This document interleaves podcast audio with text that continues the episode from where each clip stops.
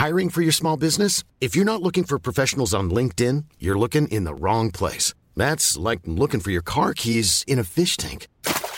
LinkedIn helps you hire professionals you can't find anywhere else, even those who aren't actively searching for a new job but might be open to the perfect role. In a given month, over 70% of LinkedIn users don't even visit other leading job sites. So start looking in the right place. With LinkedIn, you can hire professionals like a professional. Post your free job on linkedin.com/people slash people today.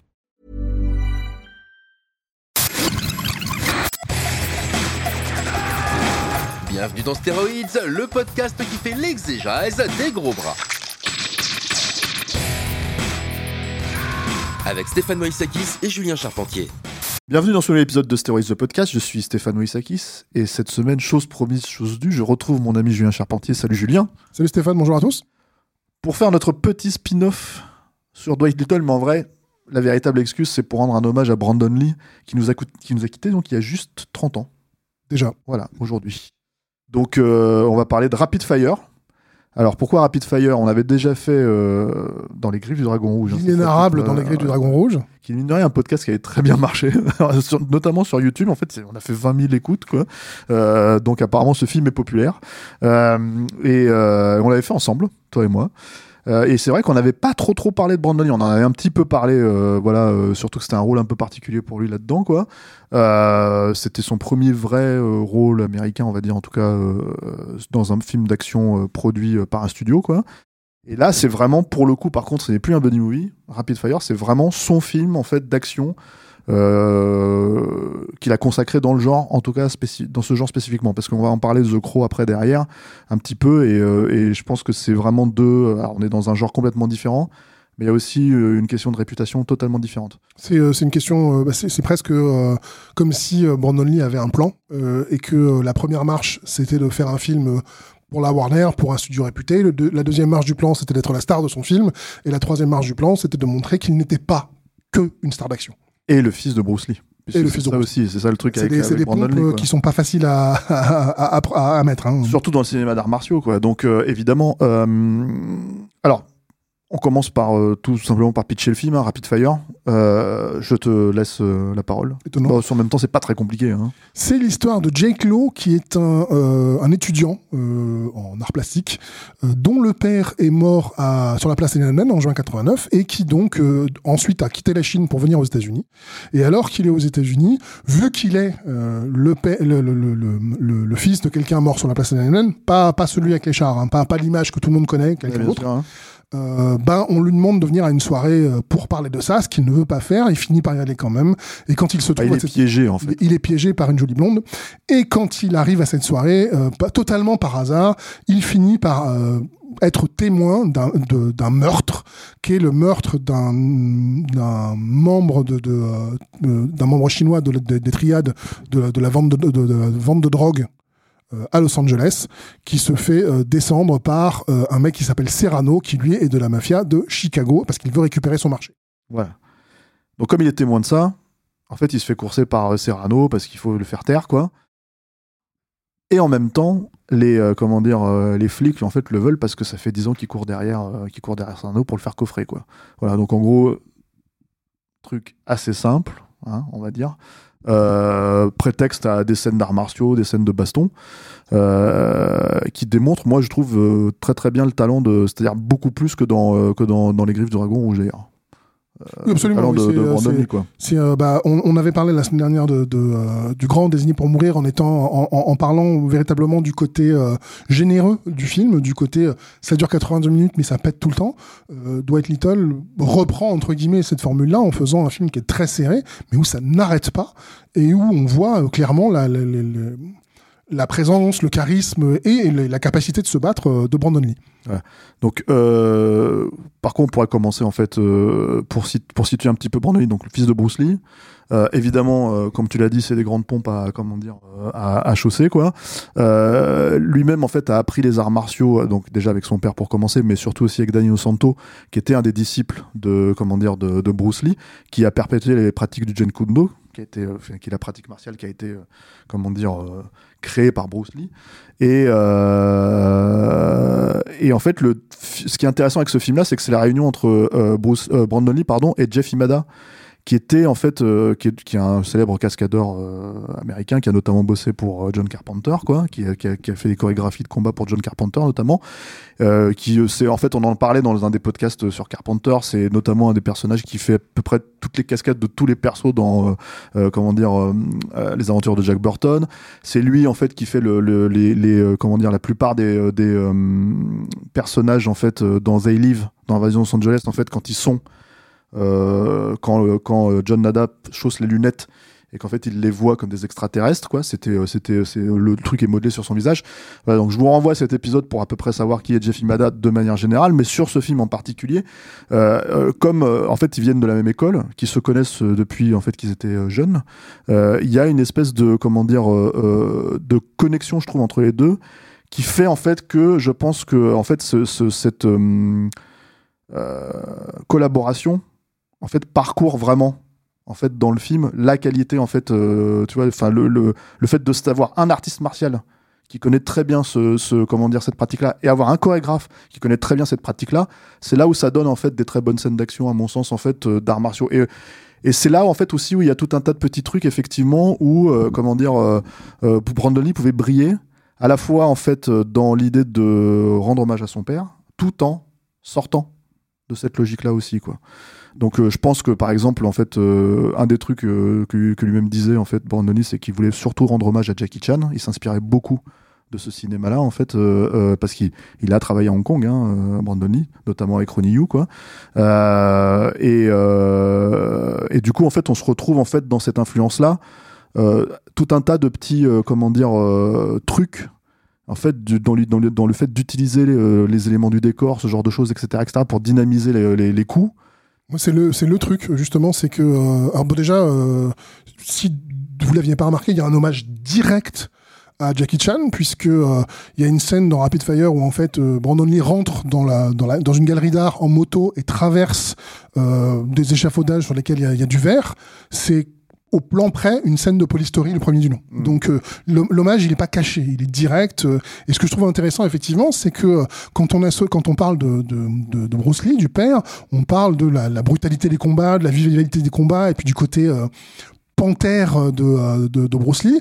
Et quand on va chercher Jackie Chan, et revendicateur et arrogant aussi, parce qu'il y avait, il y avait cette, ce, ce, ce besoin de s'afficher en fait dans euh, comment dire dans le cinéma d'action de l'époque euh, et notamment aux États-Unis mais bon en, Chine aussi quoi euh, et euh, donc oui, oui là, là-dessus c'est sûr Brandon c'est un autre c'est une autre bête hein. c'est effectivement quand tu vas chercher du coup Jackie Chan tu vas plutôt chercher le côté je joue avec le décor, je m'amuse avec le décor, et c'est euh, quelque chose de très léger. Les, films de Jackie Chan, alors qu'on se tape sur la gueule tout le temps, ce sont pas des films violents, ce sont des films très positifs. Et je trouvais ça intéressant que euh, Brandon Lee, en tant qu'artiste martial qui connaissait le Jeet Kune Do, mais qui voulait faire autre chose, aille chercher l'aspect de jouer avec le décor en le ramenant sur le, plutôt sur le territoire de la violence que, euh, que, que, de la déconnade. Parce que du coup, effectivement, ça fait des empoignades qui sont très musclées. Ça fait des empoignades, enfin, moi, je me souviens encore euh, de la première fois que euh, il est attaqué quand il est à Chicago, euh, où il, en, il ouvre le frigo, enfin le congélateur, et il envoie la porte euh, dans, dans la tronche, de, dans, dans la tronche d'un des bad guys. Ouais. C'était peut-être pas la première fois, hein, ça j'en sais rien, mais en tout cas moi c'est la première fois qui m'a marqué parce que le coup il a un impact terrible. Il y a ça, il y a le, il y a le fait que par exemple ils mettent un coup de pied à travers une, euh, comment dire, dans un escalier en fait, à travers les, euh, comment t'appelles ça, les, euh, les barreaux en fait de l'escalier, et donc en fait il explose d'un coup en fait euh, comme ça de, de, de, pied en fait il explose les trucs et le mec chute en même temps ce qui fait que ça rend extrêmement dynamique aussi le coup le coup porté quoi. Parce qu'il faut arriver à le faire quoi.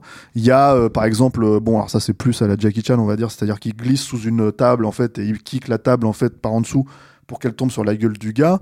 Donc t'as tout un tas de trucs en, dans, dans l'idée d'utiliser le décor d'être très rapide très dynamique et en fait dans la chorégraphie d'arriver à comment dire euh, à ce que chaque coup soit porté où on est un petit peu, euh, je trouve, dans, euh, comment dire, alors, côté arts martiaux, dans l'abattage entre, guillemets à la John Wick. C'est-à-dire vraiment, en fait, la façon dont on va chorégraphier chaque coup, mais qui va être porté, il n'y a pas forcément de ralenti, pas forcément de, de, de comment dire, de, de euh, d'envie, en fait, de, de, faire un beau mouvement ou un truc comme ça, mais c'est vraiment d'y aller, en fait, et de, de chorégraphier suite à la suite une série de petits coups qui sont impressionnants à, chaque fois quoi. Et John Wick a un peu cette logique là moi je trouve mais avec euh, le, le, le, flingue en fait de vouloir en fait euh, euh comment dire euh, euh, marquer sur chaque présence quoi. Alors c'est la seule vraie euh, comparaison que je ferais, mais c'est pour donner une, une- un ordre d'idée pour les gens qui regardent le cinéma actuel et qui n'ont pas forcément vu, vu- vu Rapid Fire, parce que mine de rien, faut le dire aussi, Rapid Fire, c'est pas facile à voir aujourd'hui. C'est un film un peu oublié. Euh, Pas beaucoup. hein. voilà, toi, toi, toi qui es un, un- comment dire, un, un- un grand, grand supporter du, euh, du support physique, hein, on va Ah, dire. jamais. Voilà, tu cours derrière les, les, les éditions pour euh, un peu partout dans le monde pour oui, les je suis trouver. très quoi. international dans ma collection. Euh, hein. voilà, et alors cette édition, alors on ne dirait pas comme ça, mais en fait c'est édition espagnole. Voilà, et c'est, euh, je crois, un des seuls endroits où il est sorti. euh, Euh, il est sorti aux États-Unis euh, à 3000 ah, exemplaires. depuis- ah, voilà, c'est ça. Ah non, mais à 3000 exemplaires, donc forcément, ça a été épuisé avant même de sortir, quoi. Euh, il est sorti, et il est sorti effectivement euh, en Espagne. Il est peut-être sorti aussi en Allemagne, parce qu'en Allemagne, euh, contrairement à chez nous, il y a encore beaucoup de ventes de physique. Beaucoup étant très relatif, mais il y a une vraie euh, demande. A- les Allemands sont plutôt traditionnels, beaucoup plus visiblement que les Français là-dessus. Donc du coup, il y a beaucoup plus d'offres que chez nous. Mais c'est vrai que oui, c'est un film qui a un peu disparu. D'ailleurs, la copie de ce Blu-ray mérite à peine euh, le nom de le nom de copie de Blu-ray. Hein. C'est, du DVD upscalé, quoi, en gros. Mais c'est comme d'habitude, c'est euh, un DVD upscalé, ça reste meilleur qu'un DVD tout court. Ouais. Ça reste en 1080, donc euh, l'image est pas propre. Il y a encore, il y a, il y a- il y a- il y a- des vilaineries, et puis évidemment, il n'y a pas de version française, il n'y a pas de sous-titres français. Sur celui-là, il y a des sous-titres euh, anglais, ce qui permet quand même de suivre La le film. version française n'est pas aussi mythologique. Que celle de- C'est mythologique carrément, tu vois, plus- même plus mythique, tu vois, que euh, comment dire que celle de Désigné pour rien dont on parlait la dernière fois. C'est pas la même chose quand même. Mais euh, et puis c'est pas la même bête en fait. Si t'enlèves Steven, tu mets Brandon Lee, euh, ça devient quand même un tout petit peu plus sérieux d'un seul coup, en tout cas un petit peu moins. euh, C'est moins déconne, et puis et puis il y a un truc intéressant. moi je me la pète. Ouais, alors moi, c'est un truc que je trouve très intéressant chez Brandon Lee. C'est un des trucs euh, bah, qu'il était, en, il était en train de se chercher en fait en tant qu'acteur, etc. Et comme tu l'as dit, chez son père, il y avait toujours de l'arrogance. Et je trouve que euh, chez euh, chez Brandon Lee, il y avait un peu de l'arrogance de son père, mêlée à une espèce de fragilité. C'est-à-dire que parfois, quand il porte un coup, euh, tu sens qu'il est pas heureux de l'avoir porté. Et puis quand derrière, effectivement, il a été faire The Crow, il allait chercher d'autres choses, d'autres façons de jouer. Brandon Lee avait envie de montrer qu'il savait jouer. Euh, Oui, je pense qu'il avait compris que c'était. Mais d'ailleurs, c'est. Enfin, voilà, là, on parle quand même de deux destins brisés, quoi. C'est-à-dire que le, pro- le truc avec euh, Bruce Lee, c'est que. En fait, euh, c'est une légende évidemment du, cinéma d'action, c'est une légende du cinéma des arts martiaux. Euh, pour moi, c'est une légende du cinéma tout court. hein. Euh, la question, en fait, on s'est beaucoup posé la question de qu'est-ce que, tu vois, en tant que cinéphile, qu'est-ce qui serait devenu? Est-ce qu'en fait, il aurait dépassé ce stade-là? Est-ce qu'il aurait, voilà, ça aurait été possible. Hein? Ça aurait pu être entre guillemets un Clint Eastwood ou un mec comme ça, en fait, quelqu'un qui aurait perduré dans le temps, quoi. Mais parce qu'il voulait la réalisation aussi. Enfin, il y avait tout ce truc autour de ça, quoi. Il y avait ce succès fracassant. Euh, mais c'est un destin brisé. Et Brandon Lee, c'est la même logique, c'est-à-dire que lui-même, en fait, savait, je pense que, et surtout en tant que, en gros, euh, métis, quoi. C'est-à-dire qu'il a, comment dire, euh, il est né aux États-Unis. Euh, Enfin, je crois qu'il est né aux États-Unis, en tout cas, bon, il, est- il est, euh, métis euh, de par sa mère. L'idée, c'est que, et il a vécu en, Californie. euh, entre Hong Kong et la Californie et l'idée en fait en gros c'est qu'il avait une conscience en fait de comment euh, fonctionne le milieu du cinéma euh, et euh, du coup, oui, il avait cette idée qu'en fait, on peut pas perdurer en faisant que euh, ce que Hollywood va considérer comme une, euh, comment euh, une mode. C'est-à-dire le cinéma d'arts martiaux, c'est une mode, ça revient, ça repart, etc., etc. Et effectivement, en fait, tu as tous toutes les grandes stars, en fait, ont eu des hauts des bas dans ce, dans ce cadre-là. Van Damme, Steven Seagal, etc., etc., quoi. D'ailleurs, en plus, pour la plupart, ils ont euh, pas survécu euh, à la fin des années 90. Quand je dis pas survécu, euh, c'est au sens euh, artistique du terme. Leur Ouais. film ne sort plus en salle, c'est plus des, TV pourris tournés en Roumanie. Euh, Voilà, c'est ça. c'est- le, le- le- le film de, de tape, euh, en général, n'est plus du tout à la mode. Il y a de temps en temps des choses qui émergent, mais ça reste des TV, c'est plus des films de Cinoche. Et est-ce que tu te rappelles, en fait, euh, de, du moment où tu as appris la mort, en fait, de Brandon Lee, toi? Oui, très très bien. ouais. Voilà. Alors, ça s'est passé comment pour toi? Bah, pour moi, c'était un peu particulier parce que euh, c'est donc il est mort euh, Le 31 mars 31 mars 1993. 1994 à, à l'époque. euh, 1993. 13, pardon. Et, euh, et en fait, euh, bah, c'était euh, quelqu'un que je venais de découvrir, hein, puisqu'il a eu une carrière éclair au final. Et moi, j'avais euh, adoré Rapid Fire à l'époque. On avait quoi? On avait euh, 15 ans, 16 ans quand c'est sorti. Donc c'était un film que j'aimais beaucoup, beaucoup, beaucoup, beaucoup. Et l'année d'après, quand euh, The Crow est sorti, donc bien après sa mort, parce qu'il y avait eu des discussions à l'époque pour savoir euh, si euh, s'ils allaient sortir le film, finir le film, parce que le film n'était pas fini. Euh, bah, le, même été où le film est sorti en France, moi j'ai un ami qui est mort. Donc fondamentalement, ma découverte, du coup, la découverte de The Crow a été très euh, Décuplé, en fait. puissante Ouais. pour moi parce que je, je voyais la, la mort de quelqu'un qui était mort peu de temps auparavant sur un écran. Et en plus, je trouvais que bah, Brandon Lee avait, bon, pour le coup, euh, dans Rapid Fire, je trouve qu'il est bon. dans The Crow, je trouve qu'il est merveilleux. Mais, euh, mais justement, j'ai un rapport à ce film qui est, euh, qui a un affect énorme. Donc du coup, euh, la mort de Brandon Lee, moi, c'est un, pour moi, c'est c'est vraiment extrêmement dommage parce que je, je trouve que c'est quelqu'un qui aurait pu aller vraiment haut. Oui, et il y a ce truc aussi, c'est qu'il y avait l'idée, alors c'est bon, c'est euh, fatalement en fait quelque part, c'est-à-dire que en gros, euh, moi je me rappelle très bien, c'est très très bizarre en fait parce que j'ai vraiment une image mentale euh, de moment où je l'ai appris, c'est-à-dire que j'étais entre euh, midi et deux, on sortait de cours quoi, et je l'apprends en fait à la radio en allant m'acheter un sandwich, en fait euh, dans une euh, comment dire boulangerie. Et c'était pas dans une boulangerie, je sais plus, un vendeur de sandwich en fait qui euh, qui, avait mis la radio en place et en fait le, le, mec à la radio annonçait la mort de Brandon Lee. Euh, moi, j'avais pas vu encore Rapid Fire parce que Rapid Fire, faut savoir que c'est sorti un mois après la mort de, de, Brandon Lee en salle en France, contrairement aux États-Unis où c'est sorti quelques mois avant. Et en gros, comment dire, je me rappelle m'être dit, mais c'est dingue en fait, parce qu'on on est littéralement, on allait fêter les 20 ans de la mort de, de, Bruce Lee. Et il y a une, dans, tu vois, on parlait de l'idée d'échapper au destin de son père, d'écha- d'échapper à, la- à la présence de son père, à l'aura de son père.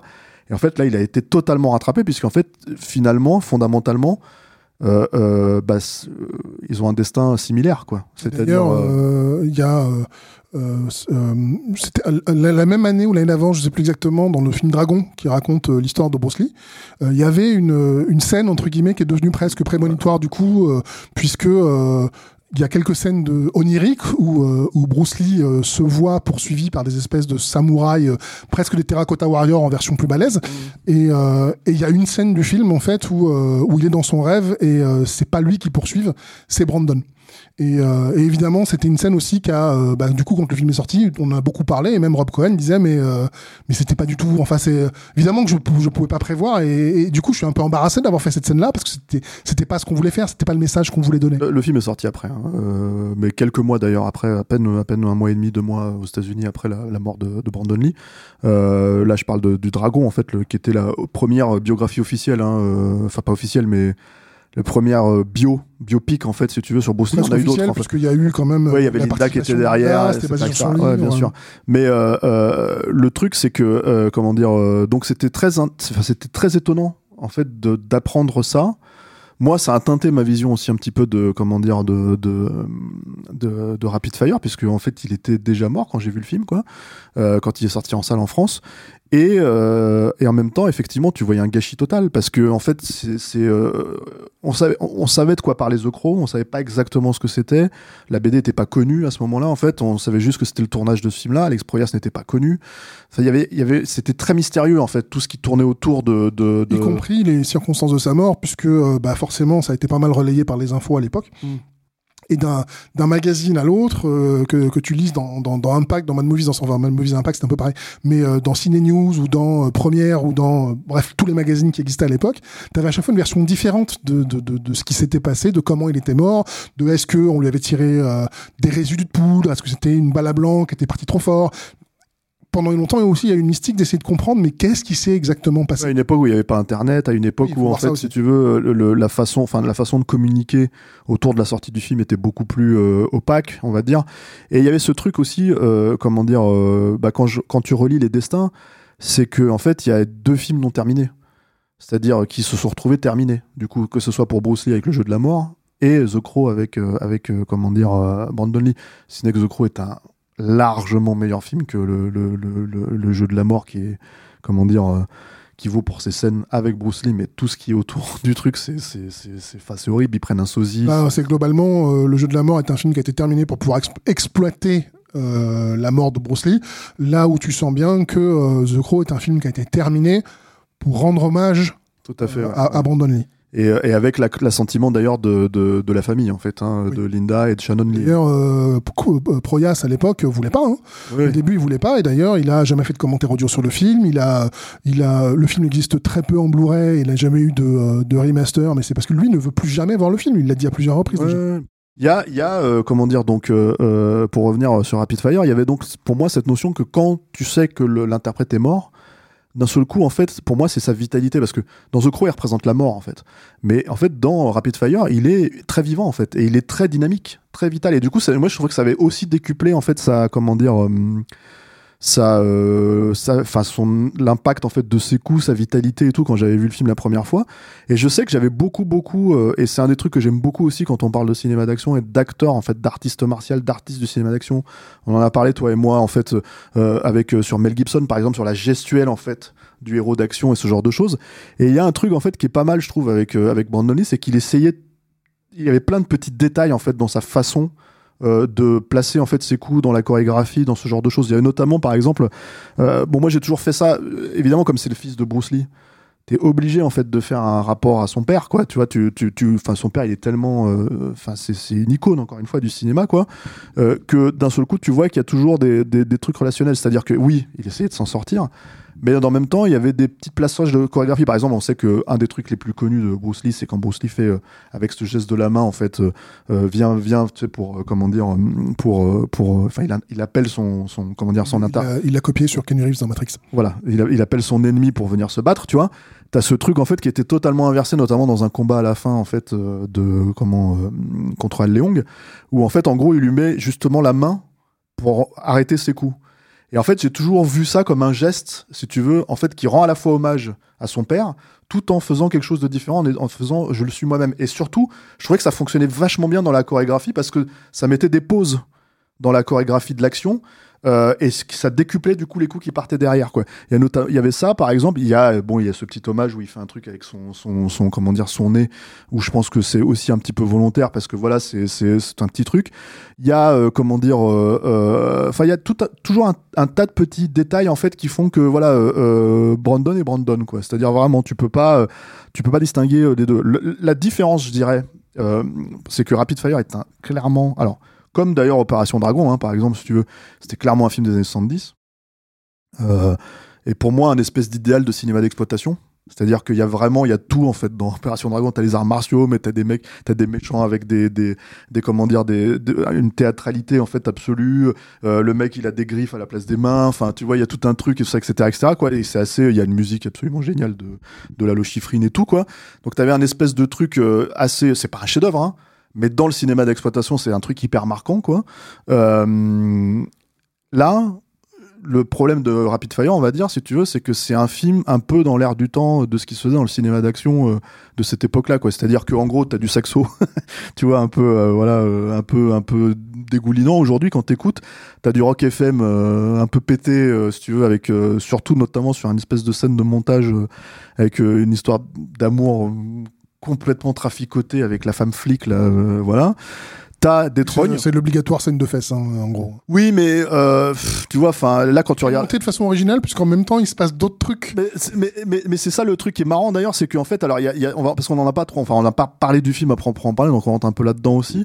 Euh, le truc c'est que c'est moins Gonzo que Désigné pour mourir, hein, pour reprendre euh, le travail de Dwight Little, quoi.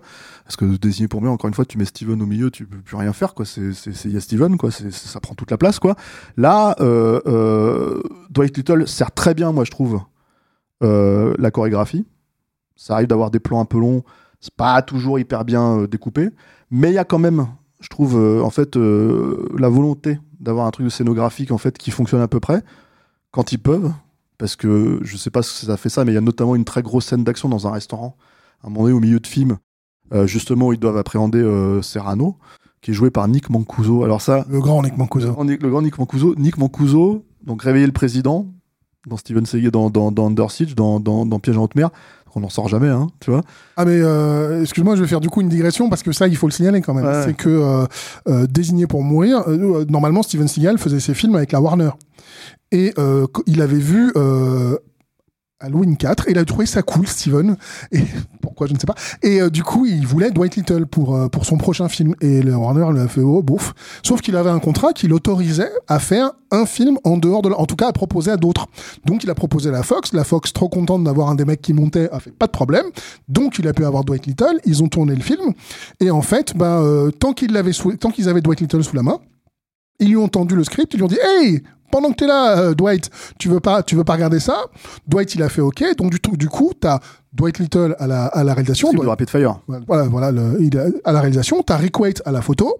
Euh, tu retrouves Basil Wallace, euh, qui était Ouais, Screwface. ouais, ouais. on- euh, là, Ouais, il a un un- rôle très rapide. Hein. dans un rôle très rapide. Sans ses yeux verts, ses beaux yeux verts. Sans ses beaux yeux verts, sans ses lentilles. Et, euh, mais globalement, de, tu, tu sens qu'il y a une filiation. Et effectivement, pour pouvoir continuer la filiation, ils ont rajouté Nick Mancuso en disant Toi, toi mon gars, tu vas tourner avec Steven un jour. Un jour, tu tourneras avec Steven, tu verras, ça sera ton meilleur rôle. Et le truc, c'est que effectivement, c'est son meilleur rôle, réveiller le président. Moi, j'adore ce- ce- ce- J'adore cette phrase. Chaque- je me dis toujours, tu sais, à chaque fois, t'as l'impression que le président, il est en train de dormir dans ces films-là, tu vois, et t'as un mec qui arrive, fait réveiller le président. Ouais, C'est que c'est important à ce moment-là. Bah ouais, Donc, tu parlais de la scène du restaurant. Ouais, et dans cette scène du restaurant, en fait, t'as, t'as- ce qui est très intéressant, alors c'est pareil, tu te retrouves avec, euh, comment dire, euh, encore une fois, euh, je trouve, euh, très jolie chorégraphie en fait d'action euh, euh, vis-à-vis autour de tout ce qui tourne autour du personnage de Brandon Lee et tout quoi, avec des trucs qui pourraient être totalement, euh, comment dire, fantasques, tu vois. Il y a notamment une scène où il évite un coup de, fusil à pompe en passant par-dessus le, le, le, gars, en fait, si tu veux, qui, qui le tient en, en- en- enfin, qui le tient en joue, quoi. Et, euh, et le mec en face tire et il, fait un espèce de, de se replacer. Mais comme c'est Brandon Lee et que tu sais qu'il sait le faire, tu vois qu'il sait le faire, bah, ça fonctionne super bien, quoi. Euh, T'achètes un petit peu moins le fait qu'il fasse tomber une véranda entière sur la gueule du, du gros Mastar là, tu vois. Euh, surtout que t'as vraiment l'impression que le mec il y passe. Enfin, apparemment il y passe vraiment dans, le- dans, le, dans le film, mais moi je pense que ça Oui, manque bon. d'un mec qui se relève pour lui mettre une torgnole. Ça fait partie de ces choses où de toute façon euh, la suspension de l'incrédulité dans ce film c'est une acceptation. hein. C'est-à-dire que bien globalement t'as quand même le seul. Bien euh, sûr, mais en fait, t'es obligé dans les dans une scène d'action, t'es parfois obligé, on va dire, euh, de d'avoir, tu vois, enfin, en fait, t'es obligé d'avoir des morts satisfaisantes, t'es obligé d'avoir des trucs. Et là, je trouvais que c'était un petit peu le truc où tu te dis, bon, normalement, en fait, sans vouloir euh, refaire euh, Bruce Lee. Karim Abdul-Jabbar, tu vois, dans, dans, dans, dans le jeu de la mort, c'est quand même un, Brandon Lee qui a un petit gabarit, tu vois. Et euh, même s'il est plus costaud que son, son père, enfin en tout cas plus moins moins sec et tout, et t'as en fait un mec euh, qui est gros, Un Mastar, mâchoire, voilà, un Mastar et tout ça, etc., etc., qui fait 1m90, tu vois. Et donc tu peux te dire, tiens, il y avait un coup à faire là-dedans, et le seul truc qu'ils ont trouvé, c'est de lui faire tomber une véranda sur la gueule, tu vois. Bon, c'est peut-être le côté, euh, on est plus humain que, tu vois, que, qu'à l'époque de, de Bruce Lee, quoi. Mais euh, le truc, c'est que hum, dans cette scène, euh, t'as des renvois en fait entre euh, les mecs qui se tirent dessus, parce que t'as les flics dehors en fait, donc avec une scène à la bon hit du dimanche, hein, j'ai envie de dire si tu veux, parce que c'est des, fusillades de rue et tout ça, etc., etc. et en fait, t'as toujours un rapport entre ce qui se passe à l'extérieur et à l'intérieur, notamment à travers une fusil de lunettes qui permettent de revenir et de, en fait, du coup, à l'intérieur du restaurant. Et du coup, tu te dis, ah bon, ce mec était placé là, ça veut dire que Brandon Lee est là. Donc, t'as- t'as un espèce de truc comme ça à peu près cohérent jusqu'au moment où, bah, il faut faire intervenir une grosse cascade ou un gros truc. Et là, effectivement, il y a, a plus de spatialisation qui, qui, qui tient, quoi. C'est, en fait, on va faire exploser parce que ça reste un petit budget, hein. Ça Oui. reste un film à 10 millions de, de dollars, quoi.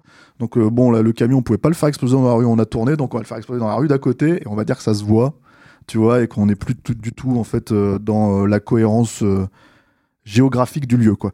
Mais euh, malgré tout, il y a quand même une volonté d'essayer de, de, de rattraper ça, notamment, euh, voilà, même je trouve dans le combat final, et surtout de mettre une, comment dire, euh, en valeur.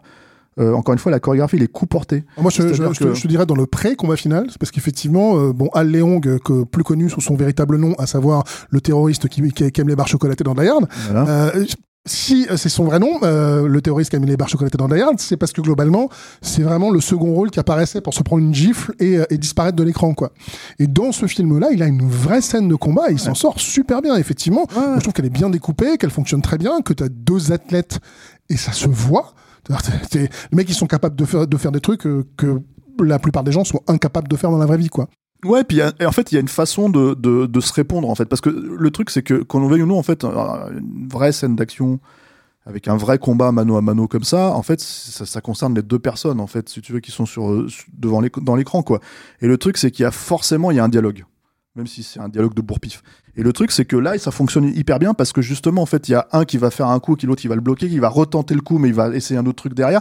Et du coup, en fait, toutes- tous ces enchaînements-là sont hyper bien placés, hyper bien portés. Et surtout, encore une fois, il n'y a pas de cut intempestif, il n'y a pas de volonté de comment dire de, se mettre euh, en fait en avant euh, en tant que réalisateur par rapport à ce qu'on est en train de filmer, etc., etc. Donc en fait ça fonctionne. euh, encore une fois, il y a quelques passages qui auraient peut-être un peu plus fignolés. Ça, reste Dwight Little, c'est pas non plus euh, comment dire. euh, euh, Michael Mann le gars quoi mais enfin voilà c'est c'est très efficace ça fonctionne plutôt bien et Et, le problème, j'ai envie de dire, c'est que pour le seul truc, c'est que comme c'est un film qui est un peu dans l'air du temps, c'est-à-dire, comme je l'ai dit, il y a Saxo, il y a Musique FM, il y a effectivement des drognes en fait comme comme Nick Mancuso qui qui fait un peu son soprano euh, avant l'heure là si tu veux mais qui est, qui est un petit peu on va dire euh, bah, on va dire qu'il en fait des caisses quoi tu vois il y a On va- Powers on- Booth on va dire. euh, alors, tu, tu dis pas de mal de Power. moi j'adore Powers Booth, j'adore Attention. Powers Booth, tu vois, la forêt d'émeraude et tout, enfin tu vois, extrême préjudice, mais le truc avec Powers Booth, c'est que, et là c'est pas lui le problème,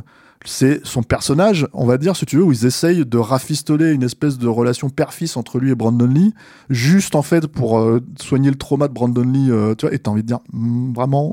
C'est pas, que le truc- c'est pas le truc le plus abouti du film, pour le dire gentiment. mais ça fait années 90 quoi. Oui. Tu vois ce que je veux dire? C'est pas, c'est pas monsieur années 90 qui va me contredire quoi. Là où je veux en venir quand je dis tout ça, c'est que en fait, euh, mis à part en fait, on va dire les, les, euh, scènes d'action euh, spectaculaires en fait des films de comment dire de, de Bruce Lee, euh, tout le monde se rappelle de son combat contre Chuck Norris dans La Fureur du Dragon, ce genre de choses, etc., etc. Il y a un vrai film de qualité qui est Opération Dragon qu'il a consacré aussi, parce que c'est important, mine de rien, c'est-à-dire qu'il est parti sur ça. Donc en fait, qu'il a consacré comme une icône aussi du cinéma d'action, et comme une icône du cinéma des arts martiaux, et comme une icône, moi j'estime, du cinéma. Le truc avec Brandon Lee, euh, la vraie distinction, c'est que ce film n'existe pas vraiment, puisque ça, ça- c'est pas Rapid Fire, même si c'est techniquement son dernier film d'arts martiaux. Le film qu'il a consacré, c'est The Crow. Et ce qui est assez marrant avec ça, c'est que du coup, en fait, euh, euh, ça appelons ça comme ça, mais en fait, ses disciples, sa fanbase, on va dire, ce n'est pas tant en fait les, les amateurs de cinéma d'action à proprement parler aujourd'hui à, à Brandon Lee, mais c'est les amateurs de films gothiques ou les goths.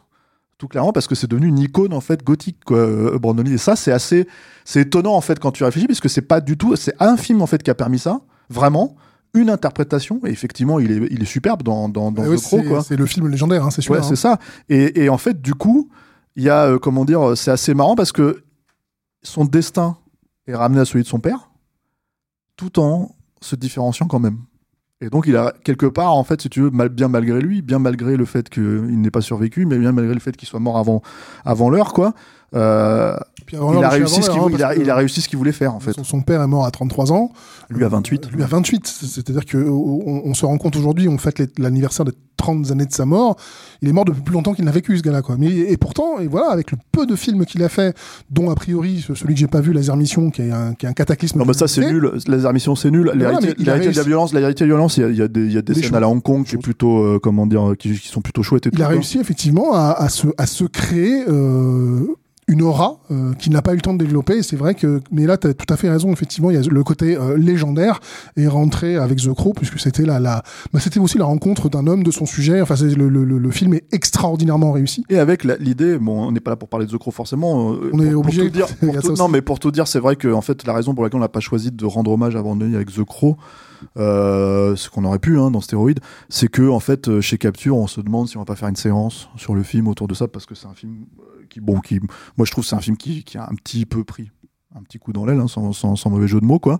Euh, c'est un film de son époque aussi, mais qui a quand même, euh, enfin, des, des, des moments incroyables, et surtout pour une raison très simple, c'est que en fait, c'est un film qui est très habité. C'est-à-dire, encore une fois, euh, pourquoi en fait tu disais c'est la rencontre d'un acteur avec, avec le sujet, avec son personnage, mais c'est parce qu'en fait, apparemment, Brandon Lee comprenait totalement, comment dire, le, le, le- un la mystique qui était liée autour du personnage, la mort et tout ça, etc., etc., et deux la douleur en fait dans laquelle cette œuvre a été euh, créée, quoi. C'est-à-dire, euh, euh, c'est-à-dire là-bas, là, James O'Barr qu'il avait créé en fait après la mort de sa petite amie, quoi. Donc du coup, bah forcément, ça se sent dans le film en fait, et ça ressort, tu vois. Donc en fait, il y avait une espèce de conjonction malheureuse, mais une conjonction des talents qui a fait que, que, que ça a fonctionné, quoi, et que c'est resté en- entre guillemets, euh, qu'on le veuille ou non, dans l'histoire du cinéma, quoi. Ça l'est, absolument. Ouais, ouais. Euh, là où effectivement, euh, Rapid Fire, comme ne restera dit- pas forcément, si ce n'est que c'est Brandon Lee, Voilà, en fait. quand, quand tu l'as dit, comme tu l'as dit, il a un petit peu disparu. on, mais comme là, globalement, la, la filmographie de Brandon Lee, si on se, si on se résume à la France, est inexistante.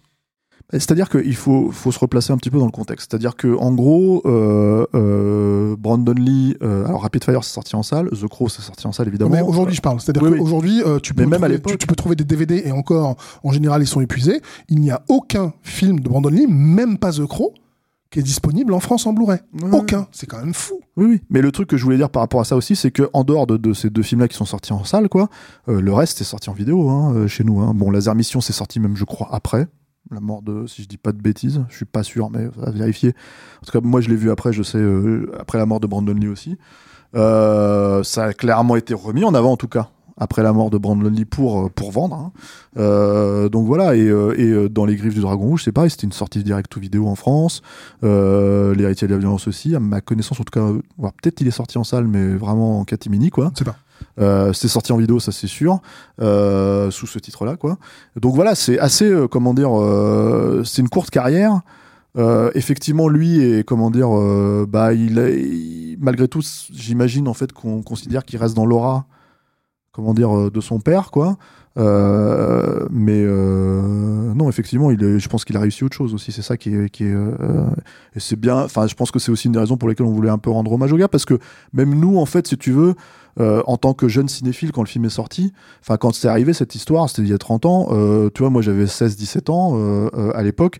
Ce- ça te marque en fait un acteur qui meurt Forcément. comme ça, euh, tu vois. Aussi Euh, jeune, euh, enfin quel- quelqu'un qui est, euh, qui est vraiment, t'as l'impression qu'il est de la même génération que toi, que ça pourrait presque être ton pote, quoi. Voilà, et surtout cette espèce d'idée que c'est un peu dans le contexte du cinéma d'action, notre James Dean à nous en fait, c'est-à-dire dans notre génération quoi. Pas faux. Voilà, donc il y a un peu un truc comme ça. Bah, c'est pas le seul, hein. il y a d'autres acteurs depuis qu'ils sont morts. euh, euh, Ah, mais- Je vais même te dire que du coup, bah, la, la mort d'An- de Brandon Lee écrase complètement au, sein même de Rapid Fire la mort beaucoup moins prématurée certes, mais pas très vieux non plus de Powers Booth, hein, qui était euh, qui était une vraie gueule du cinoche, qui était moins mais qui lui est mort à 68 ans. ouais mais, 68 euh, ans, mais ça, ça c'est une fois de plus 28 c'est beaucoup trop jeune pour mourir, mais 68 c'est pas si vieux. Non, non, bien sûr, bien sûr. Et, et, euh, il, fait partie de- aussi de ces trognes du, du cinéma d'action qui hein. manquent terriblement. Il avait une voix euh, très caractéristique, très puissante. euh, Il avait une présence assez folle. C'était aussi un acteur que j'aimais beaucoup. Donc forcément, quand je regarde un film comme Rapid Fire, même si c'est pas le plus grand film du monde, entre un artiste Pas martial, son meilleur rôle surtout à Powers Booth, on va dire. C'est sûr. mais euh, en- entre euh, entre euh, la, la, la gueule inénarrable de Powers le, la, la présence mélange de fragilité et d'arrogance de Brandon Lee, le fait qu'Al Leong, l'homme qui aime les, les barres chocolatées dans Die Hard, le terroriste qui aime les barres chocolatées dans Die Hard, soit présent. Enfin, tout ça, moi, pour moi, ce sont des, des, des, des, des- vraiment des, moments de satisfaction.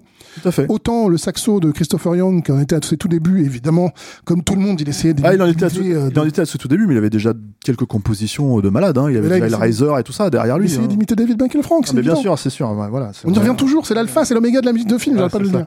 faut savoir, je pense que vous ne le savez pas forcément, mais en fait, Julien Charpentier écoute David Michael Frank tout le temps. Tous les jours. Euh, c'est important, c'est un, peu- c'est un peu mon rituel, tu vois. C'est, euh, Le matin, Steven- quand tu, le, Steven, il va se confesser. le matin Euh, quand tu fais ton yoga. Voilà. C'est-à-dire, tu fais ton yoga en écoutant du David Michael Frank, quoi. Tu vois. Ça. Voilà. En survette. T'es en survette à la Steven et tout. Très bien. euh, on va rajouter un petit truc. Al Leong apparemment est très satisfait de sa mort dans, dans euh, comment dire, euh, dans Rapid Fire. Il faut quand même dire comment il crève. Hein. Il se fait quand même, il tient un sécateur à la main qu'il essaye de planter en fait nonchalamment dans la dans dans, dans Brandon Lee. Brandon Lee il fait non, ça va pas se passer comme ça. Il lui pète le bras, il lui repète le bras et en fait après il lui met le, po- le, le comment t'appelles ça Il lui pète le poignet et il lui met le, le sécateur dans le bide. Et D'ailleurs, euh, le, et le mec chute. le combat est très, le combat est très équilibré. C'est un, c'est un vrai combat euh, bah, de combattants. Jusqu'au moment où Al Leong fait le truc, le, truc de lâche, quoi. Il prend une arme. Bah c'est ça. Voilà. C'est normal qu'il meure. Donc mort par sécateur. Voilà. Voilà, c'est ça. Euh, moi, j'ai une question pour toi parce Ah. que c'est une c'est une info que j'ai trouvée à plusieurs reprises sur euh, sur Internet. Mais Internet dit souvent des choses très vraies. ouais. Euh, et parfois des choses très fausses. Peut-être que tu sais pas non plus, mais j'ai entendu plusieurs fois en fait que le, le film avait quand même eu son petit succès et qu'ils envisageaient de faire un deuxième qu'ils allaient appeler euh, avec beaucoup d'intelligence Rapid Fire 2 et que ça aurait été basé sur Simon Says. Euh, Simon Says qui est donc le scénario qui a fini par donner Die Hard 3. Est-ce que euh, Oui, oui, c'est des vrai. infos là-dessus? En fait, alors j'ai pas d'infos euh, plus que ce que t'as, je pense, tu vois. Mais c'est en fait le truc, c'est que ça a été beaucoup discuté dans les trades à l'époque, c'est-à-dire en fait euh, euh, à cette époque-là.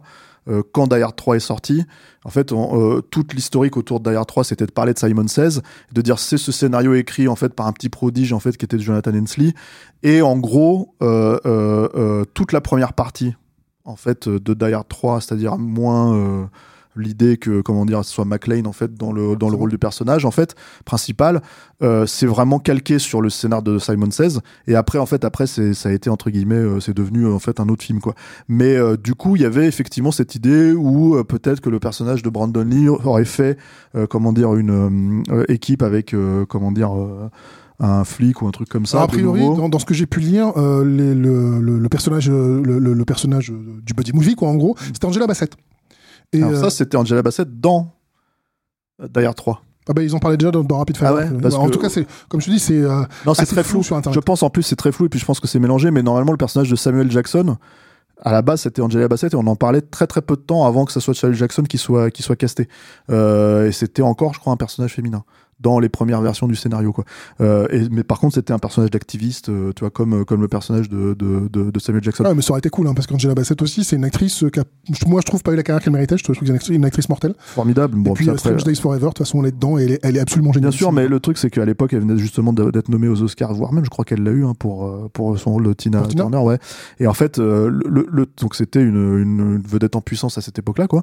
Et, euh, et ça s'est joué entre elle et Samuel Jackson. Moi, moi, je change pas une minute de Die Hard 3, hein, donc de toute façon c'est c'est Oui. voilà. Le résultat qu'on a eu est plutôt bon. voilà. Euh, Et on je pense pas, que. Rapid Fire 2 aurait été aussi bon, si tu veux, que Die Hard 3, quoi. Si- S'il y avait gardé Dwight Little, on peut avoir un léger. Non, doute. mais c'est pour dire voilà. le truc, si tu veux, c'est que oui, oui, apparemment, c'était connecté en tout cas, mais parce que en fait, le scénar appartenait à la Fox. C'est pour ça d'ailleurs qu'il s'est retrouvé. Il faut savoir que c'est euh, même si d'ailleurs 3 en France, c'est pas la Fox qui l'a distribué, c'est Disney, enfin c'est Buena Vista. Euh, aux États-Unis, c'était toujours la Fox et euh, même si c'était une prod indépendante. Et du coup, le scénar est transité par euh, par euh, par ça quoi. Et c'est d'ailleurs, je crois que c'est Jonathan Hensley qui l'a présenté. à McTiernan et McTiernan a dit ah c'est intéressant on peut faire quelque chose on peut faire Die Hard 3 avec ça effectivement quoi euh, au moment, je crois, où Captain Blood était en train de tomber, euh, tomber euh, dans, dans les limbes hollywoodiennes. Quoi. On a fait un gros détour pour terminer sur, euh, sur Rapid Fire. Euh, c'est un petit plaisir à revoir quand même. Hein. Oui, absolument. Enfin, si- Lee, est- pour beaucoup, mais on a cité les autres. Si hein. vous arrivez à le trouver, parce que il a aussi. et d'ailleurs, on a on a fait le, le- le rapport avec euh, Steven Seagal, mais il y a aussi un rapport avec Jean-Claude, parce que dans ce film, il y a Powers Booth et il y a Raymond J. Barry, C'est qui vrai. sont deux personnes qui vont se retrouver quelques années plus tard dans le formidable Mort subite For- Mort subite de Peter de Ian. Peter Iams. Voilà. Avec euh, Jean-Claude en mode Die Hard. Putain, mais la boucle est bouclée. Et c'est ça qui est beau. Hard, c'était aussi l'alpha et l'oméga de- du cinéma d'action de cette époque-là. quoi. Euh, merci, monsieur Charpentier. Bah, merci à toi, merci à vous Voilà. tous. Merci Alain, merci à la technique qui euh, n'a pas trop toussé, n'a pas trop, euh, n'a- ne sait pas trop euh, comment dire, euh, rien soufflé. ouais, rien soufflé dans nos oreilles. hein, voilà. Merci à tous ceux qui nous suivent. euh, pour nous, pour nous suivre, en fait, c'est toujours les mêmes, les mêmes endroits hein, Twitter, Facebook, euh, Instagram. euh, euh, je, je- je- je peux refaire la blague parce que cette fois peut-être qu'Alain Merci ne va pas rigoler, mais les bons coins champignons pour nous filer un coup de main. C'est Kiss Kiss Bank Bank et c'est Il sourit Tipeee, quand même, quoi. hein. Il sourit, il sourit parce que je crois que c'est l'expression qui fait un peu marrer quoi. Les coins champignons. Et, euh, et puis on se retrouve à la prochaine, nous, avec un film un petit peu plus euh, noble. Bon, juste, on va dire différent, puis voilà. différent. Merci à tous. Merci.